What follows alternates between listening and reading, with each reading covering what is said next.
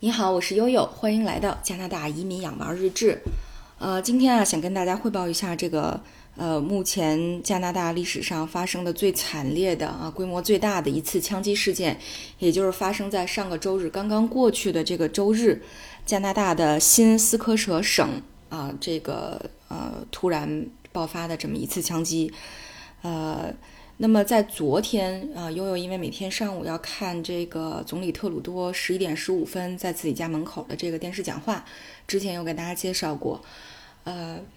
对，当时这个总理的原话是啊，目前已确认的死者有十八名，那么这个韩啊凶手已经被击毙，所以一共有当时是算的是有十九名亡者，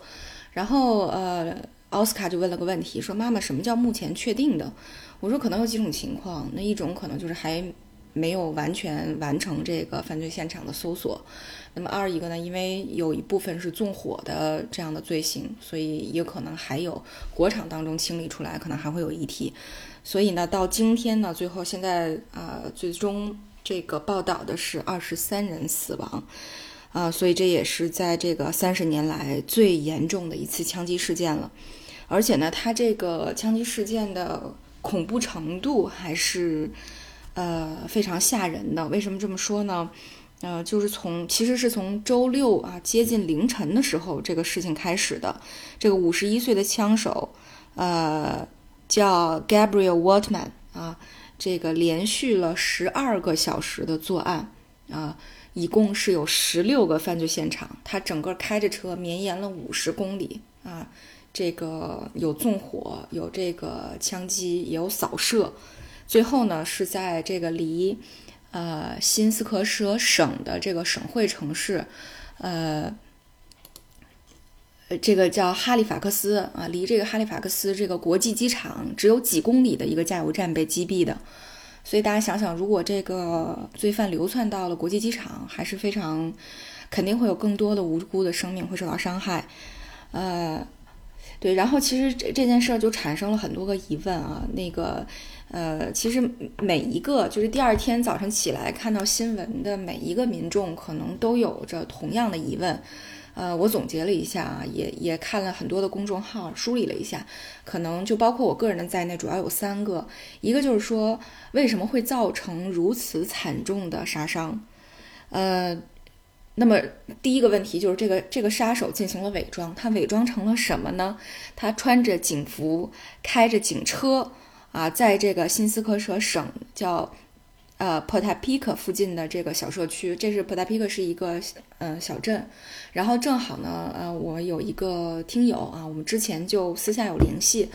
那么他们夫呃夫妇两个呢是这个小年轻儿，是刚移民到啊这个这个新斯科舍省的啊，因为也是听了悠悠的这个节目以后啊，我们联系还比较多，经常有的时候会问一下你今天好吗？今天怎么样？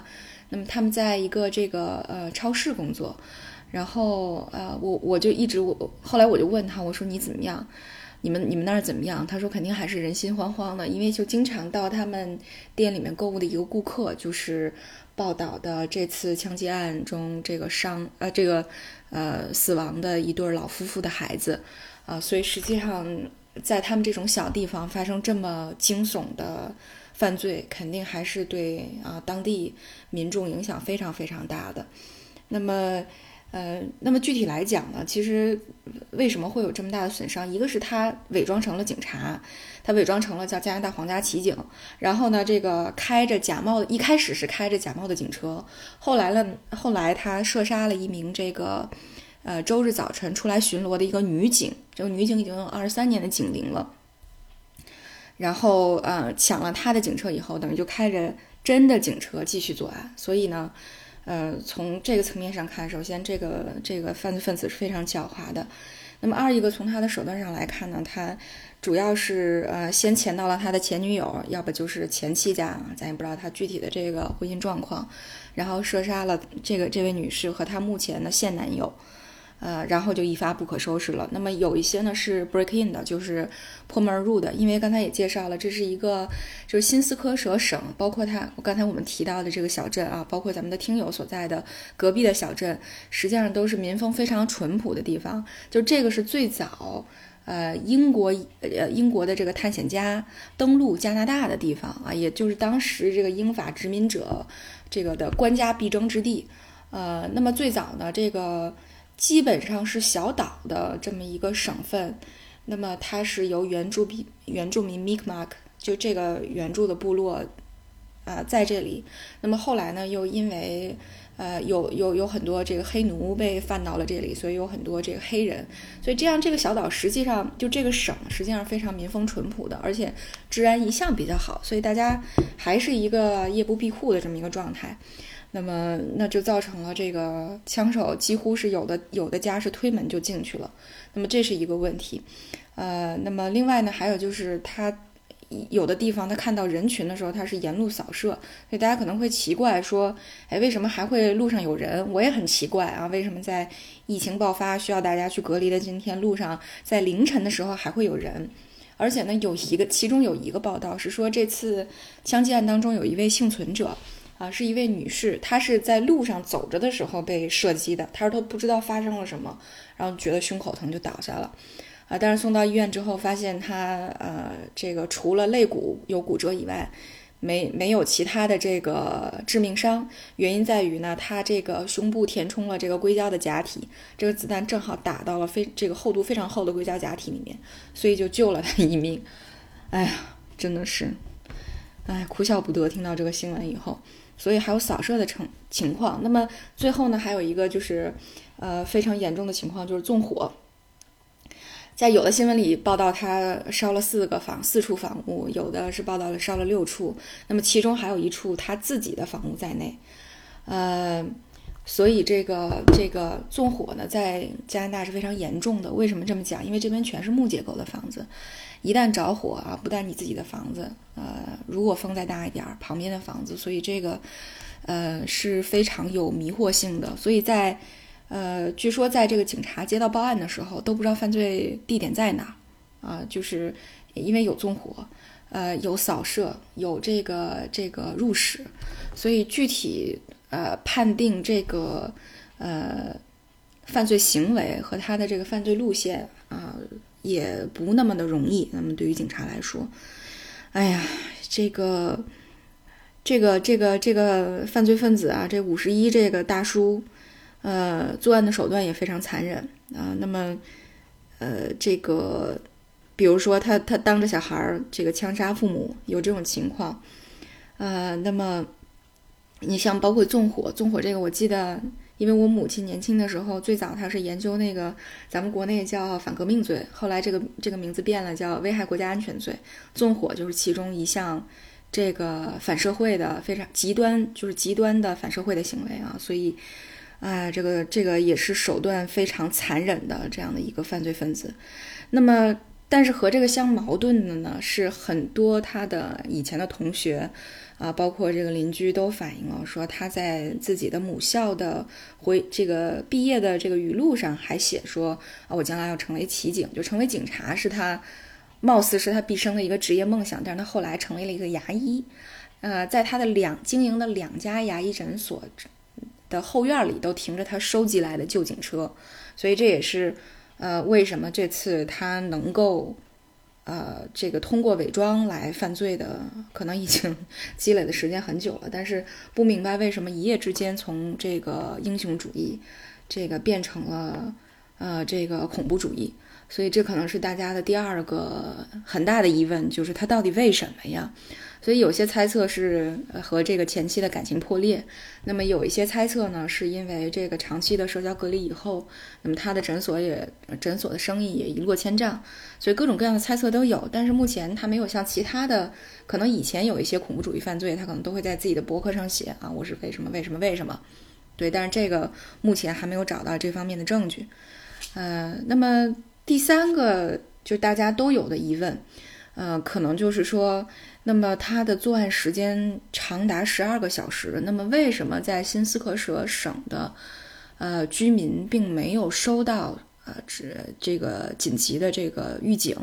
这个紧急预警这个事儿，悠悠以前在节目里面专门给大家介绍过，就是在皮克林核电站疑似发生泄漏危情的时候，这个安大略省发布了这个防辐射的这个预警啊，大家还记得吧？前面有一期节目。对，那么这个预警还有什么时候发呢？比如说丢孩子的时候，啊，或者发生重大的刑事犯罪的时候都会发。然后，呃，在之后呢，民众也质疑了，说为什么当时没有收到这样的预警，以至于这个这个小镇的镇长啊，这这个睡了酣畅的睡了一整晚，第二天早晨才一脸蒙圈的从当地的新闻上看到了自己治下的镇发生了这么严重的血洗，呃，这个当地的皇家骑警啊，真正的皇家骑警的部门的答复是因为。呃，这个需要政府的协调，而当时是深夜，可能没有办法去沟通，所以呢，他们当时是通过了这个 Twitter 和 Facebook 的方式来发送这个呃这个犯罪分子的这个呃可能的行动路线和这个相关的警情，呃，所以 这个在川普同志这个 Twitter 治国之后，我们也看到了加拿大现在也有这个 Twitter 治国的这个。呃，倾向，哎，anyway，反正在这之后呢，也在国全国就引发了很多的讨论，比如说到底是什么让一个看起来，呃，貌似非常非常平和、非常善良，因为他之前就这个凶手之前还这个免费给呃患癌症的患者，呃，这个做假牙，因为他是专门做假牙的医生、牙医。对，然后为什么是到底是什么原因让让这样把这样的人推进了犯罪的深渊？呃，目前还没有一个明确的答案。呃，所以悠悠当时看到这个新闻，呃，第一个反应就是我的天哪，终于是这个是不是有人看了很多这种这个人类清洗计划的电影之后，呃，在这样的这个呃这个天灾人祸面前啊，选择自己动手了。所以在跟大洋交流完了之后，我俩默默的把前门用家具给堵上了，然后决定以后进来出去只开车库的门。唉，无语了。呃，所以啊，这个世界真是能比我们想象的再差一点。呃，这个以前像安这个安大略呢，也是这个治安比较好的地区，但是现在呢，因为这个。呃，难民的原因，所以这两年的这个治安状况也不是特别的好哈，甚至包括万锦，有的时候一个月也会有一次左右的这个一到两次左右的这个入室抢劫的情况。呃，之前呢，悠悠还做过一个就是关于加拿大治安的一个节目啊，但是因为这个，那我们家的这个。公检法的专业人士比较多，听完了之后说：“哎，悠悠，你这介绍的也太业余了，赶紧撤了吧。”于是悠悠就主动下架了自己的那期节目，啊，但是呢，这个目前又有这样惨重的情况，这个事件发生，就觉得还是有必要跟大家汇报一下的。就是如果你看基本面的话，三十年来都没有非常就是像类似这样规模的，呃，这个刑事案件啊，所以这次呢，一下也是震惊了整个的国家，呃。所以我是想，它的基本面总体来讲还是可以的，但是呢，也，呃，从这几年的这个加拿大皇家骑警的这个犯罪报告啊，因为之前做节目的时候我研究了一下，就是但是也不难看出，就这几年，一个是持械犯罪，呃，一个是这个这个仇恨犯罪。所谓的仇恨犯罪呢？就是啊，不同的种族或者不同的信仰，任何不同的人群之间啊，由于上相互的这个仇恨情绪所产生的犯罪，啊，这这两种犯罪呢都有这个上升的苗头，所以还要看这次疫情以后，这个呃，由于这个疫情产生的呃各种各样社会上的裂变，能不能呃会不会这个最终影响这个。呃，我们每日的这个生活啊，我想这可能也不仅仅是加拿大一个国家的问题，可能比如说在欧洲，啊，包括在美国，啊，目前这种这种情绪啊，这种社会现象可能都会有抬头，啊，所以也提醒啊各位在海外生活的朋友啊，要多多关注自己这个这个周围社区的治安啊，也祝大家都好。好，那我们今天就到这里。